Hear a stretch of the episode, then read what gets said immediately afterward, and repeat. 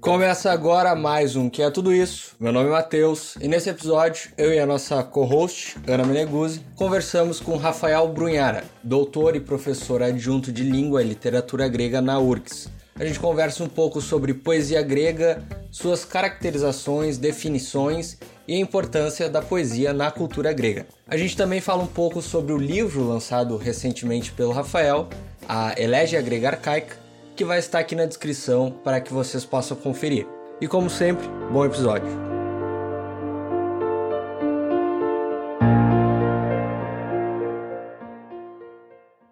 Então, seja, seja bem-vinda, Ana, seja bem-vindo, Rafael. E para a gente começar, eu queria que tu falasse um pouco sobre o que, que é a poesia grega e quais são os estilos de poesia grega que existem.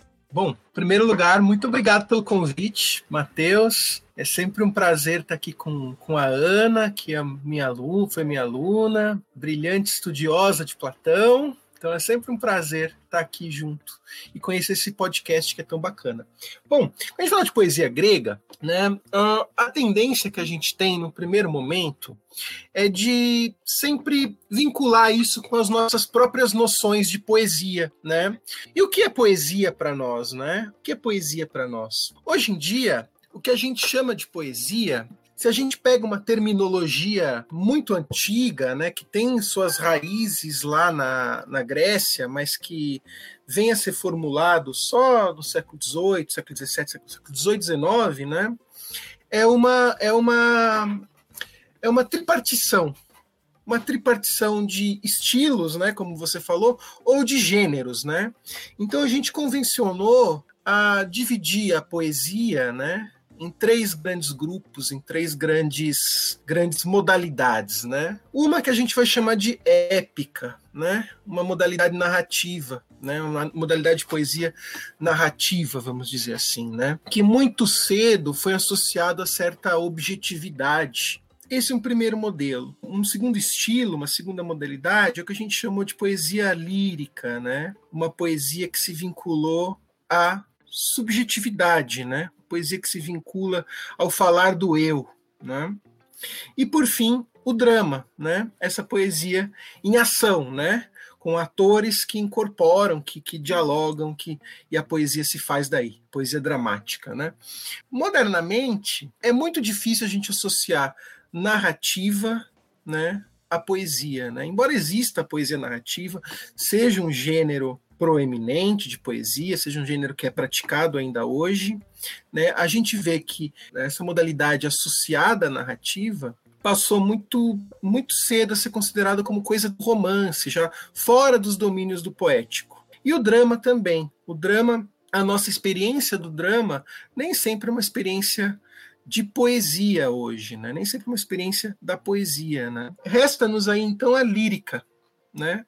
Esse gênero que é associado à subjetividade, e desde o romantismo do século XIX, a poesia passa a ser associada a essa ideia de subjetividade, quase um clamor do coração, o coração que se revela, né? A gente tem um, um autor que vai dizer que poesia é isso, né? É, como que a gente diz em português? Aquele eavesdropping, né? Aquele você entreouvir ali, né? Você entreouvir o que se passa no coração de alguém, né? Então, essa noção de poesia, embora ela não seja uma noção unívoca, ela vem pautando muito as nossas discussões do que é a lírica, o que é a poesia, né? E acaba assumindo um lugar de destaque, uma vez que as outras formas poéticas, é, vamos dizer assim, as formas da, da épica e do drama, vamos dizer assim, entram numa espécie de declínio, né, em relação ao que é poético ou não. Então, isso a gente entende por poesia. Agora, quando a gente vai falar de poesia grega,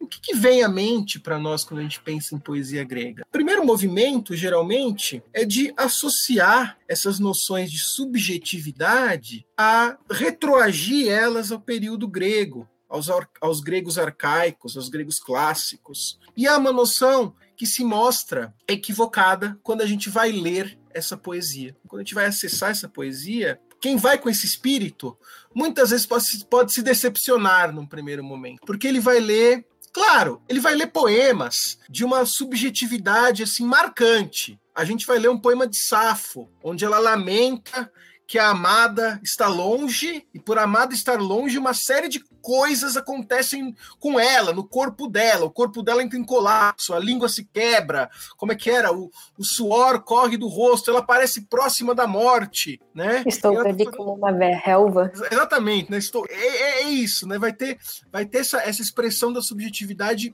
muito marcante ali em alguns poemas, né? Mas junto a esses poemas, a gente vai encontrar também poemas sobre rituais, né? Um servo do deus Deus Hermes, que vai oferecer um sacrifício para o Deus, e no poema ele descreve esse sacrifício. Ou então, um poeta agredindo verbalmente os seus adversários, né? Então, tudo isso entra no que a gente chama de poesia grega, poesia lírica grega, enfim, tudo isso entra nesse, nessa categoria. E aí, dois elementos são importantes para entender essa poesia, né? O primeiro é que ele vem de uma cultura que é marcada pela canção, né? E até alguns estudiosos usam esse termo. A Grécia antiga era uma cultura da canção, né? Então, esses poemas circulavam em festivais, circulavam nos chamados simpósios, que era aquele momento em que os, em que os homens se reuniam para, sobretudo, beber, né? O termo grego symposion, né? É beber junto, né? Então se reuniam nesses simpósios e recitavam poesia, cantavam poesia. Uh, então era uma cultura da canção. A poesia veicu era veiculada como canção e sua publicação não era no formato de livro, mas antes circulava oralmente. Uma poesia declamada era uma poesia que tinha sido publicada né? no ambiente do simpósio, no ambiente dos festivais. Então, esse é um ponto. É, é, é canto, sobretudo. E o segundo ponto é o caráter discursivo dessa poesia. É uma poesia que sempre vai projetar um interlocutor, né? Então, Safo, por exemplo, vai se dirigir às suas alunas, né? Ó, Ates, meu coração dói demais. Né? Arquíloco, outro poeta importante, vai xingar seus adversários. Então, é sempre uma poesia que projeta um interlocutor, um terceiro, que se funda como se fosse um discurso para alguém.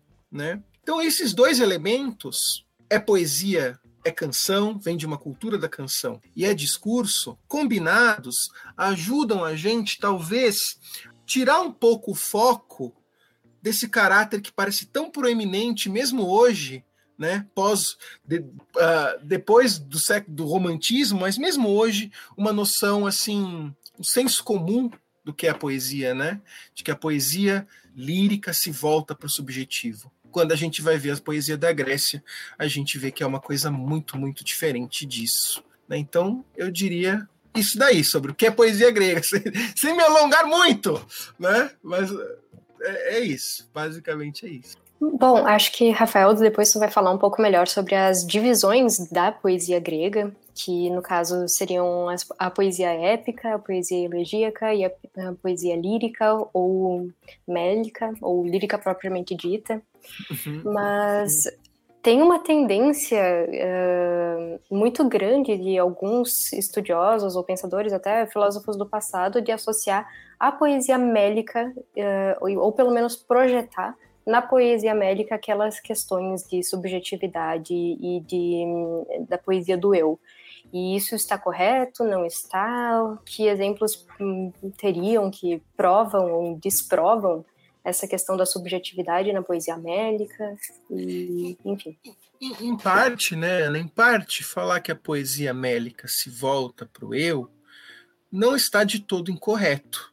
Né? Não está de todo incorreto. Porque se a gente vai para a poesia épica, por exemplo, se a gente vai para Homero, na Ilíada e na Odisseia, o que a gente vai ver lá vai ser uma narrativa onde o poeta quase nunca se manifesta né? A gente quase nunca, a gente quase nunca ouve o poeta falando de si mesmo. A gente não vê Homero falando, ah, eu nasci nessa cidade, aqui é muito legal, eu tô feliz aqui. Não, a preocupação do Homero, na poesia, que é o grande nome da poesia épica, é cantar os deuses e os heróis, né? Então, o Homero, ele só se manifesta quando por um por mero expediente narrativo né, por mero expediente narrativo. Ele vai dizer: olha, nem que eu tivesse dez bocas ou um coração de bronze, eu conseguiria cantar esses versos se a musa não me ajudasse. Né? Então, ele joga tudo na conta da musa e a gente sabe muito pouco de quem é Homero. Né?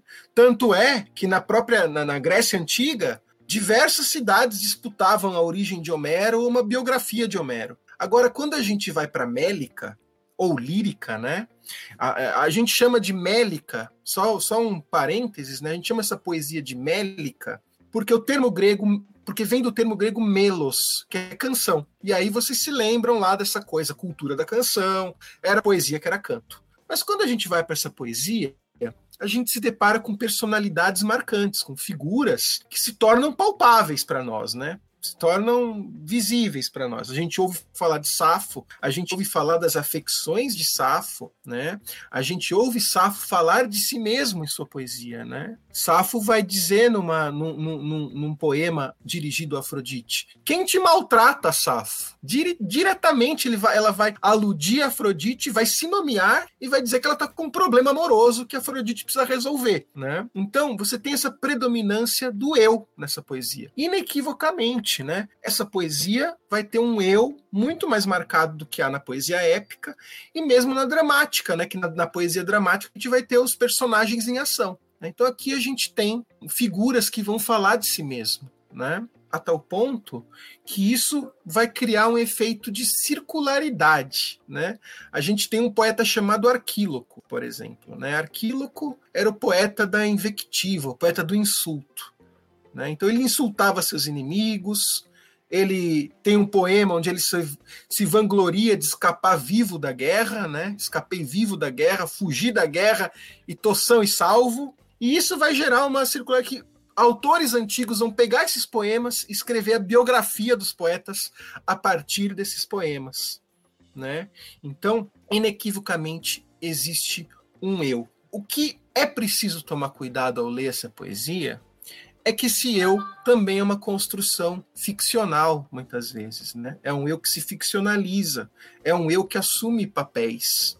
A gente vai ouvir, por exemplo, temas de um poeta aristocrático, né? Como eram os poetas gregos nos séculos VII, VI, poetas que viam de, vinham de uma aristocracia, a gente vai ouvir ele assumindo o papel de um ladrão. Ele vai fazer um poema onde ele vai orar para o deus Hermes para ganhar um dinheirinho ali do outro muro que ele vai assaltar, que ele vai pular e vai assaltar. Então eles estão ficcionalizando, criando papéis, né? Também. E isso fica evidente, né? Isso fica evidente porque eram poemas que circulavam em performance, né? Poemas que circulavam em canto. Então tinha essa coisa da brincadeira de assumir papéis, né? né? Agora eu vou responder um poema à moda de Safo, como Safo responderia como Arquíloco responderia, enfim. Então, é uma poesia do eu, mas é de um eu que se ficcionaliza e que nem sempre vai falar de si mesmo, dos seus sentimentos, mas meramente, às vezes, vai só descrever um ritual, né? descrever uma cena religiosa, né? Então a poesia grega ela tem essa essa amplitude, né? Que de um lado subjetiva, mas que se expande para muito além disso, uma vez que ela é discurso. Né? E sendo discurso, ela pode ir além, muito além disso. Né? Mais uma vez, uma... duas questões, na verdade, mas muita coisa foi falada ali, mas eu vou frisar em duas questões, que uma delas já vai direcionar um pouco para do que trata o teu livro e a tua pesquisa de mestrado, que, em primeiro lugar, isso essa característica ficcionalizante da poesia grega também gera um problema de atribuir autoria a certos poetas, como é o caso do Teognis, ou como se chama a questão Teognídia, é isso? Teognídia, pode ser, sim. Teognídia, não sei. Tá certo. Teognídia. E também, em, em, um segundo lugar, acho que justamente por causa dessa, dessa questão de ser uma poesia oral e que se propaga em performance, também se nota que a poesia tem uma função diferente na Grécia Antiga do que a gente está acostumado hoje também. É uma, uma função, hum, podemos dizer, ou não, né? Isso uhum. fica na tua resposta, mas uma poesia de certa forma mais social, mais comunitária, mais didática também. E não somente em relação a um poeta expressando seus sentimentos que como um ideal romântico. Uhum. Só adicionando mais uma, uma questãozinha ao que a Ana falou, é, da, dessa questão da poesia ser é, comunitária e tal. A, a poesia, para os gregos, ela tinha alguma função social nesse sentido de, de educar ou de algo nesse sentido? Certamente, né? Desde Homero, que você que, que já na antiguidade era chamado de educador da Grécia, né? Isso não está equivocado, né? Quando os antigos os antigos costumavam achar em Homero a resposta para qualquer coisa, né? Uh, a gente tem um poema, a gente tem um poema muito interessante que fala que é um poema de zombaria, né? Ele está zombando ali e ele fala que bom é um sujeito que bebeu demais e não sei o que lá. E aí ele fala: Não, mas você não vê que Homero fala isso? Que Homero fala aquilo? Então, Homero dá a medida certa do vinho que você tem que beber. Até isso Homero faz. Né? Então, Homero, quando bem lido, ele acabava, ele acaba se tornando o pai, vamos dizer assim, o, o, primeiro inventor, né, o Protos Reuretes, de uma série de coisas, né, o, é, do, da, é o vira o pai da tragédia, vira o pai da, da história, vira o pai da filosofia, vira o pai da, da enfim. Então esse papel educador da poesia grega é mar, muito marcado. A Ana citou um poeta chamado Teógenes. Né? Teógenes era um poeta grego que seus versos eram preceptivas para um discípulo, né? Vocês pegam lá essa ideia da poesia como discurso, o discurso do Teógenes para seu interlocutor era um discurso de como deve se portar a aristocracia grega no século VI. Né? Então a gente vai ouvir uma série de versos desse poeta instruindo nessa perceptiva, né? Com, olha, é, o interlocutor dele se chamava Cirno, né? Então, olha, Cirno, não se mete com aquele tipo de gente, anda com esses daqui. Ou, e isso uma série de, po de poemas nesse sentido, né? Que vão desde preceptivas simposiais, olha, você tem que beber tanto de vinho, né? Mais ou menos de vinho, a preceptivas do mundo aristocrático, né? Coisas que regiam aquele universo. Então, tem esse princípio educativo didático, né? Didático é uma palavra boa, né? A, a, a, a gente vai ouvir poetas como Exildo, um poema Trabalhos e Dias, que vão ser ensinamentos sobre como cuidar da terra. Isso é poesia, isso ainda é poesia. Né? Então, é, é, é, certamente tem esse caráter educativo, vamos dizer assim, paidêutico, né? uma paideia que é apresentada. O que a Ana falou, né? O caráter da oralidade dessa poesia, né? Como essa poesia circulava, né? E isso é uma coisa que a gente tem que desfazer logo de início quando a gente vai ler essa poesia, né? Que é que são as questões de autoria, né? O conceito de autoria que a gente tem hoje, né, não vai se aplicar, vamos dizer assim, um conceito de autoria, copyright, esse poema é meu, isso não vai se aplicar na Grécia arcaica, na, na, nesse no mundo desses poetas. A gente tem esses nomes, a gente tem essas figuras, né? Talvez um primeiro poeta que, que apresentou esses poemas, talvez uh, existisse, existiu uma primeira safra, um primeiro arquíloco, mas esses poemas entram num circuito de performance, né? entram num circuito de, de apresentação, de canto, uh, vão ser apresentados de simpósio a simpósio, que um poeta como Teógenes, por exemplo, se ele quiser dizer que aquilo é dele, ele vai ter que indicar num poema. Ele vai dizer: Meu nome é Teógenes, e esses versos que vocês estão, estão lendo são meus. Vira um problema para os poetas isso, né? Dizer aquilo que pertencia ou não a eles, né? Então, é esse é o Teógenes, né? E essa é uma questão da autoria da poesia que é fundamental quando a gente lida com esses poetas. Acho que aproveitando e citando aqui um, um trecho da, do livro que o o Rafael publicou recentemente, o Elegia Grega Arcaica. Nele tem um trechinho do Teógenes que eu vou citar aqui, acho que deixa bem clara essa questão do, do poema didático. E são os versos 27 até 35. E eu te aconselharei, benévolo, como eu mesmo, Cirno, aprendi de bons homens ainda menino. Age com prudência, e por atos torpes ou injustos não te apropries de honra, mérito ou riqueza. Sabe que as coisas são assim. Não busques companhia de homens maus, mas apega-te sempre aos bons. Entre eles come e bebe, e entre eles se assenta. Agrada aqueles cujo poder é enorme. E é só um trechinho que acho que ilustra bastante essa questão mundo, uh, educativa.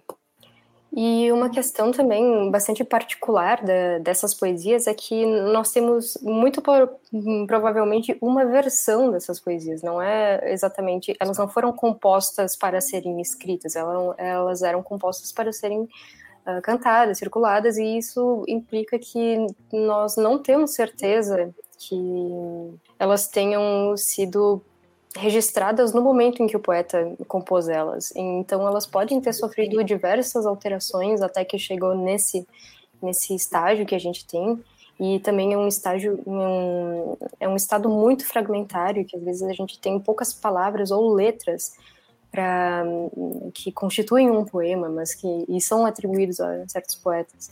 E é uma coisa muito interessante porque a gente está sempre lidando com fragmentos. Né? Nós nunca vamos ter uh, poesia, nós dificilmente vamos ter poesias completas e, e tal. E é, acho que é importante ter essas ressalvas tanto ao ler quanto a interpretar essas poesias. Né? Acho que essa é um dos, uma, uma das maiores questões quando quem quando alguém vai lidar com a poesia lírica grega, com a poesia mélica grega, é se deparar com os caquinhos, os resquícios de uma tradição que por pouco nós não perdemos totalmente. Né? Então, quem lê a Ilíada e a Odisseia com seus 15 mil, 12 mil versos, tem uma experiência de poesia ali que é completamente diferente daquilo que a gente chama de poesia grega. Claro que a gente vai ter alguns poemas, como por exemplo o mais famoso da, da Safo, né? Parece-me par dos deuses, o homem que junto a ti se senta e te ouve falar docemente.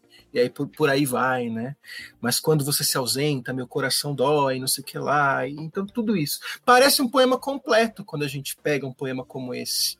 Mas esse não é a, a, a natureza da poesia grega arcaica, né? Primeiro, ela passa por dois grandes funis, vamos dizer assim. Né? Ela sofre duas grandes limitações. A primeira é que ela perde totalmente a música que acompanhava. Né? Essa poesia era cantada, né? mas o que nos restou hoje foram só os versos. Né? E não existe, exceto por um ou outro poema, você não tem como reconstituir como era essa música. Tá? É, não há possibilidade de, de entender como era essa música, como ela funcionava, como ela se articulava com o metro, como ela se articulava com a voz do poeta, como que era essa relação entre a música e os versos. Né? O que nos sobrou foram os versos. Né? Então, esse foi o primeiro grande funil que essa poesia passou. O segundo foi que essa poesia chegou até nós por intermédio dos alexandrinos, né? no século III, século II antes de Cristo. Né? E ao chegar essa poesia por, por esse grande filtro, né, esse grande funil que foram os, os alexandrinos, primeira coisa que eles fizeram era descartaram a música, se é que eles já tinham, ainda tinham acesso àquela música. Né? Se é que eles ainda conheciam aquela música. Provavelmente, se conheciam, ela já não significava mais nada para os alexandrinos ou e eles descartaram, só transcreveram os versos. E um segundo momento, os alexandrinos, como eram, eram conhecidos como grandes eruditos da antiguidade, né?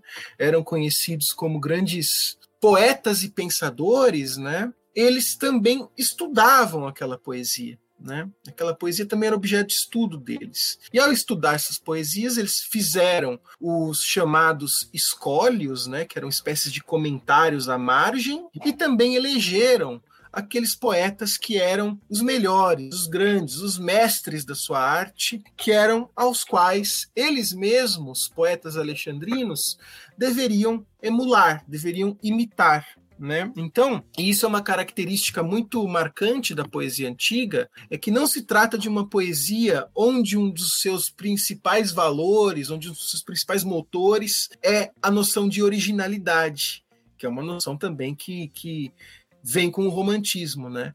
A poesia grega se estruturava na imitação e a partir dessa imitação, a superação de certas tópicas, de certos lugares comuns da poesia, da poesia, né? Falar de amor, falar de da despedida de um amigo, falar de um ritual. Então, existia um modelo, né? E os grandes mestres, né, os, que, os, os, poetas que encontraram as formas desses, desses modelos, né, eram os chamados nove poetas líricos, né, nove grandes líricos. Né? Alckmin, Safo, Estesícoro, Íbico, Alceu, e eu não vou lembrar o nome de todos os nove de cabeça agora, mas eram nove grandes poetas líricos.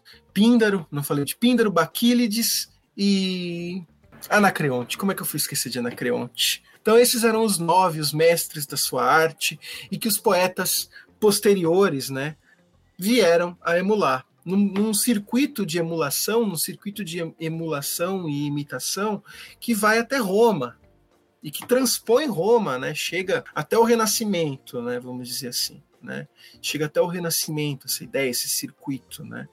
Então nesse movimento, né, desde o primeiro momento, isso que é curioso, né, desde o primeiro momento, nós, como leitores modernos, né, ou mesmo os alexandrinos lá do século 2, 2 e 3 antes de Cristo, eles já não experimentavam, já não experienciavam essa música como ela era experienciada na Grécia, como canção, né? Eles já tinham uma aproximação dessa poesia muito mais parecida com a que nós temos hoje, né? O que nos faz questionar que se essa poesia era música, talvez não fosse sequer igual a como entendemos a relação entre música e letra de música hoje, né?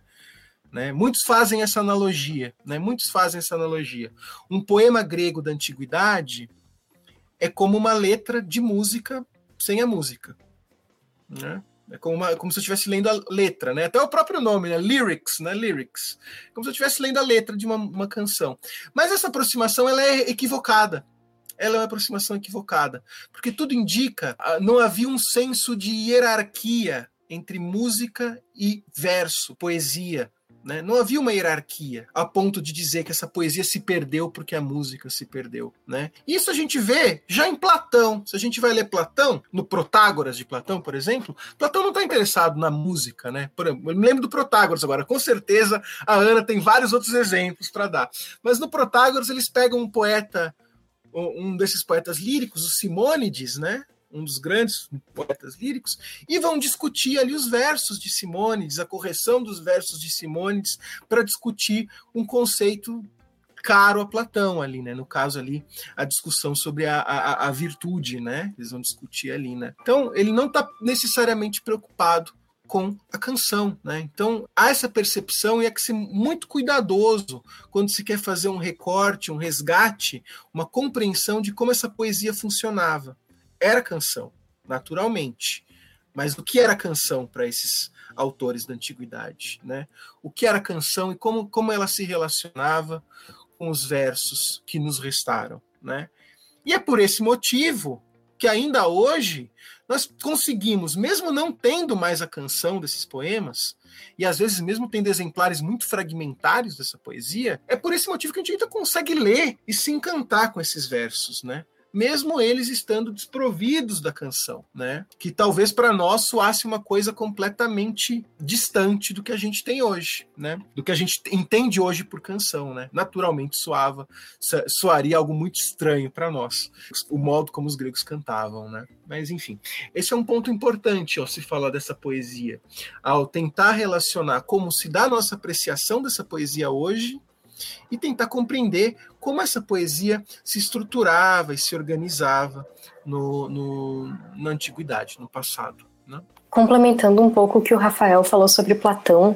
Bom, Platão ele escreveu em diversos diálogos sobre essa cultura poética da Grécia, inclusive minha pesquisa vai bem nessa direção. Mas no diálogo em que eu trabalho principalmente, que é Leis, além de citar vários poetas como educadores, realmente vão lá analisar a influência que aqueles poetas têm em diferentes cidades, por exemplo, porque é isso que está importando para Platão naquele, naquele diálogo, como as constituições daquelas cidades foram influenciadas por aqueles poetas. E, mas também tem uma questão muito interessante quando ele descreve a própria poesia. Ele fala que a poesia tem caráteres, tem um ethos próprio, e que, por mais que eles estejam relacionados e com a melodia e com a dança que era performado junto, ainda assim o elemento mais importante daquela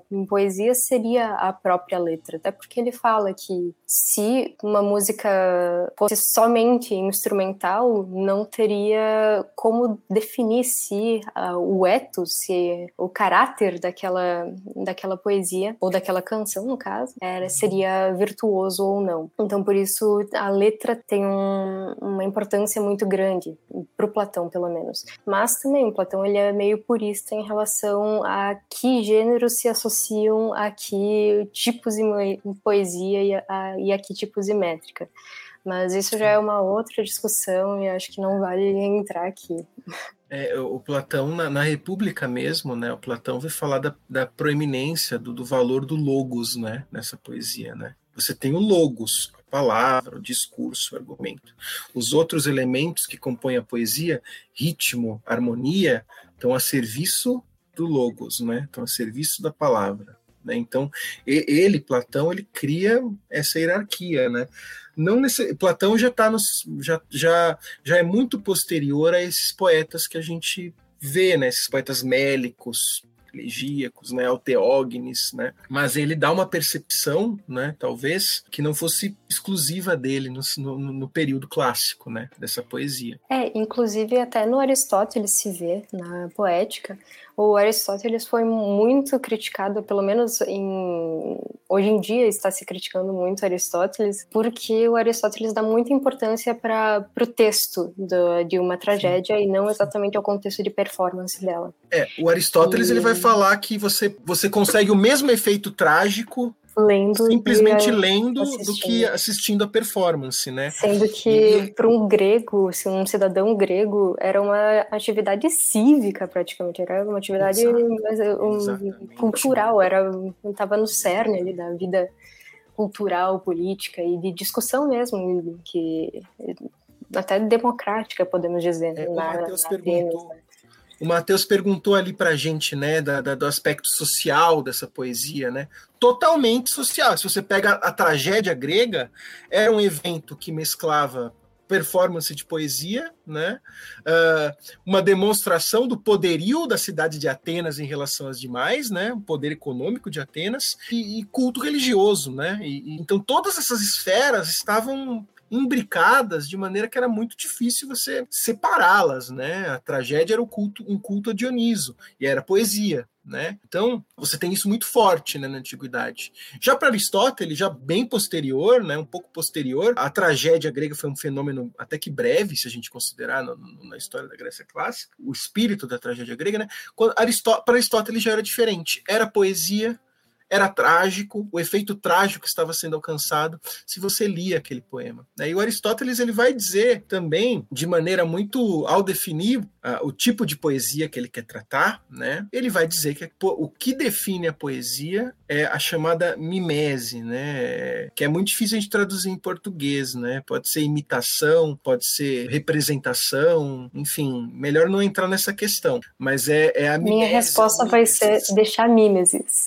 que acho que que é um conceito que se já se normalizou um pouco na Sim, no a gente tem, falar. a gente tem mimese dicionarizado também, é, né? Então, mimético, é uma mimético, a gente funciona, a gente escapa ali pela tangente, é uma, é uma solução assim, vamos dizer, é, vamos com cautela nesse conceito. Mas ele vai dizer, é mimese, poesia é mimesis. Então se você pegar, sei lá, se você pôr, pegar em Empédocles, ele cita Empédocles, que escrevia em versos também, e que era os mesmos versos que Homero usa na Ilíada e na Odisseia. Então, você pega Empédocles de um lado, né? Se você vai olhar aquilo lá que Empédocles compôs, mesmo que ele tenha composto em verso, isso não será chamado poesia. Não chamaremos ele de poeta, né? Chamaremos antes de fisiólogos, né? Ou, ou nat naturalista, não, eu falo naturalista, naturalista, né? Chamaremos de natu naturalista, não de, poeta, não de poeta. Por quê? Porque Empédocles não pratica mimese, né? Não pratica mimese.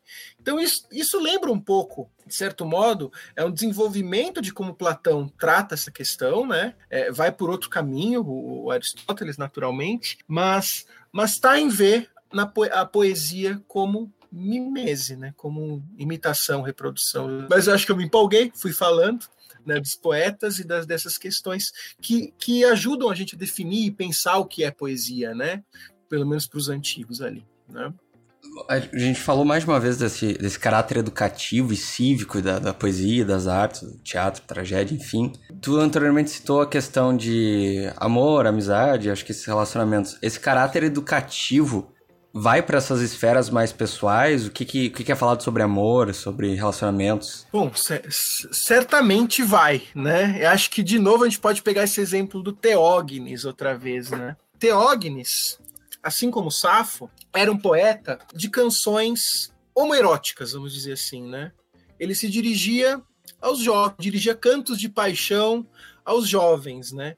E esses cantos assumiam certa perceptiva de como deveria ser essa relação entre um homem mais velho e o jovem, né? Uma relação que era institucionalizada na Grécia, né? O chamado erastes, aquele que amava, o amador, e, e o er, erômenos, né? Que era o amante, né? O menino que era alvo da paixão do, do, do, do poeta, né? Então acabava se imbricando, né? Essas questões acabavam se, se interligando de maneira muito muito marcada, né? Eu poderia ler um poema do Teógenes que fala exatamente dessas questões aqui, né? É um poema que eu até gosto muito, né? Que fala de questões que são fundamentais para a produção de poesia, porque se entendia como poesia na antiguidade, né? Eu vou ler aqui, eu vou procurar aqui. É um poema bonito que vai mesclar essas questões, o amor, a função da poesia, né? O seu caráter discursivo, enfim, tá tudo junto aqui. Vou ler. Né? É um poema que começa assim: Eu te dei asas, com as quais sobre o enfim do mar voarás, e por toda a terra elevando-se facilmente. Em todos os banquetes e festins estarás presente, reclinado nos lábios de muitos. E com aulos, flautins claríssonos, jovens homens atraentes, bela e claramente em ordem te cantarão. E no dia em que as profundezas da terra sombria, a mansão cheia de pranto do Hades desceres, nunca, nem morto, perderás a glória. Serás o cuidado dos homens, sempre com um nome imperecível, Cirno, a ir e vir pela terra helena e sobre as ilhas, cruzando o piscoso mar sem messe, não montado no dorso de cavalos, mas te levarão brilhantes dádivas das musas de violáceas guirlandas, e a todos, a quem hoje ou no porvir cuidarem delas, serás também canção, enquanto houver céu e terra. Apesar disso, eu não ganho nem um pouco do teu respeito, mas como se eu fosse um menino com palavras miludes. Então, o que está em jogo aqui nesse poema? Primeiro, é uma função é, essencial da poesia, que é essa transmissão da, da fama, transmissão da glória, transmissão do nome. Né? Então, a poesia, num momento em que a escrita não era tão popular, serve para difundir o nome de alguém, difundir um ensinamento, ou difundir a fama de alguém, de um herói, ou como no caso aqui, de um jovem pelo qual o poeta é apaixonado, esse jovem Cirno, né? Então a poesia para os gregos, ela tinha essa função, esse superpoder praticamente de, de romper barreiras geográficas, né? O menino recebe asas e vai voar por toda a terra grega, e também as barreiras do tempo. Ele se tornará imortal, né? Se tornará imortal, e aí vem a preceptiva. Por que, que ele vai se tornar imortal?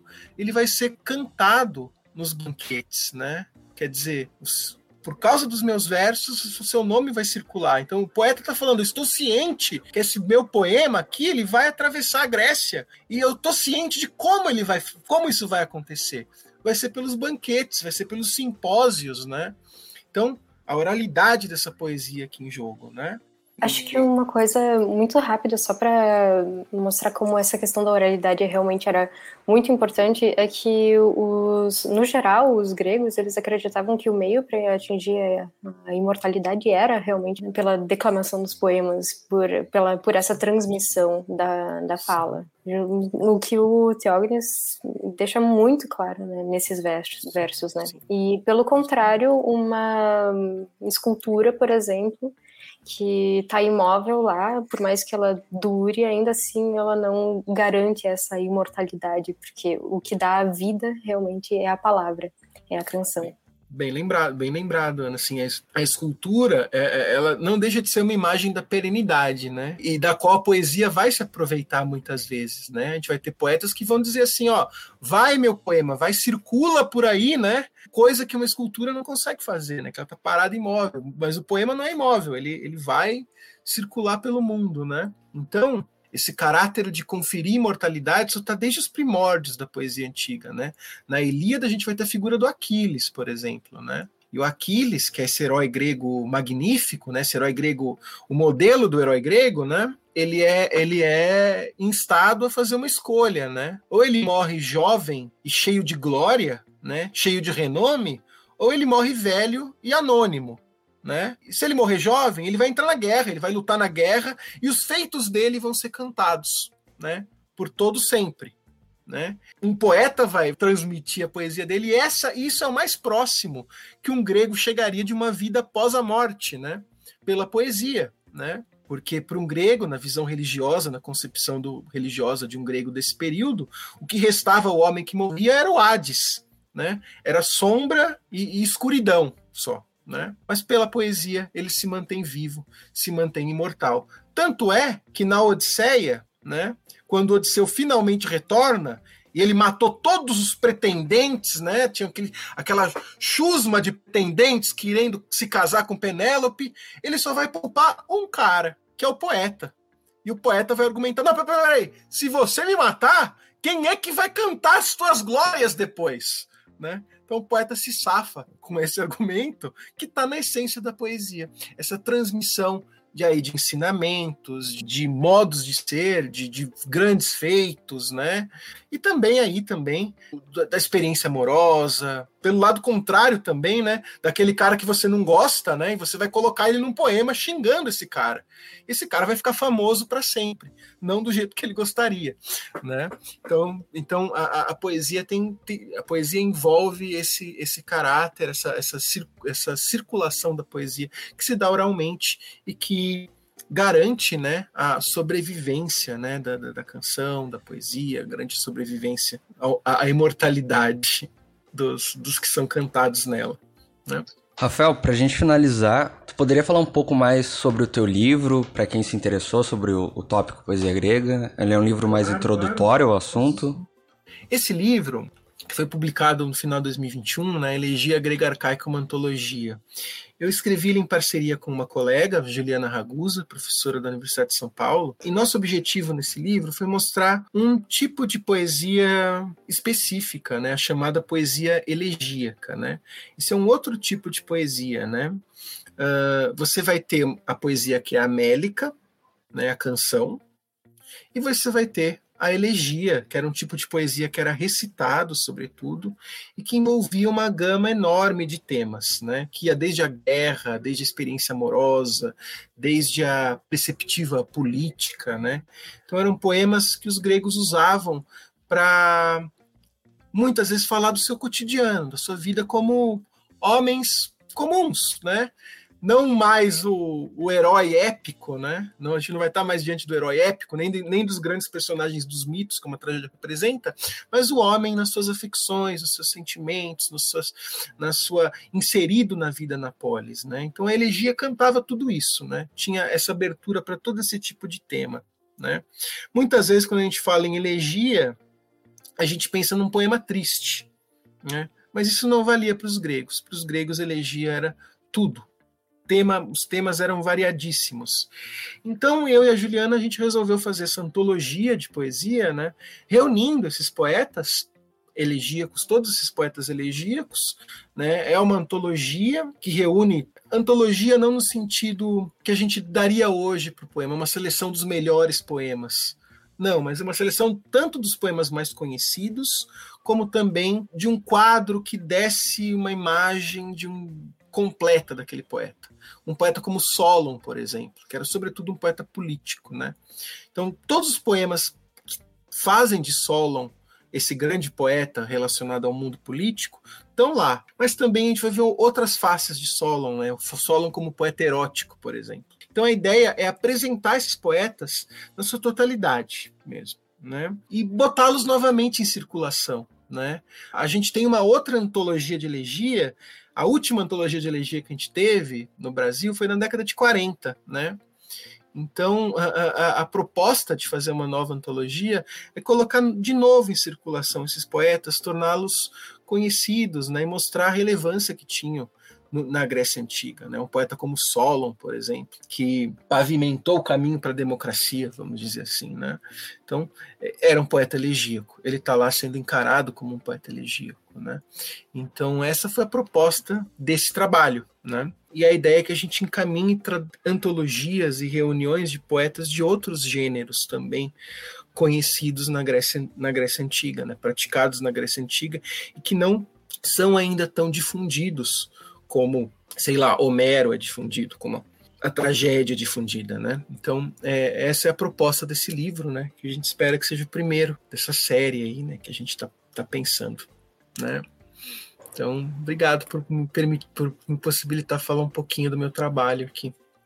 Eu que agradeço, Rafael, por ter aceitado o convite, pela tua participação. Muito obrigado, Ana, também por ter auxiliado aqui nesse episódio. E agradecer a todos que nos escutaram até aqui. Vejam o livro do Rafael. Até o próximo episódio e tchau.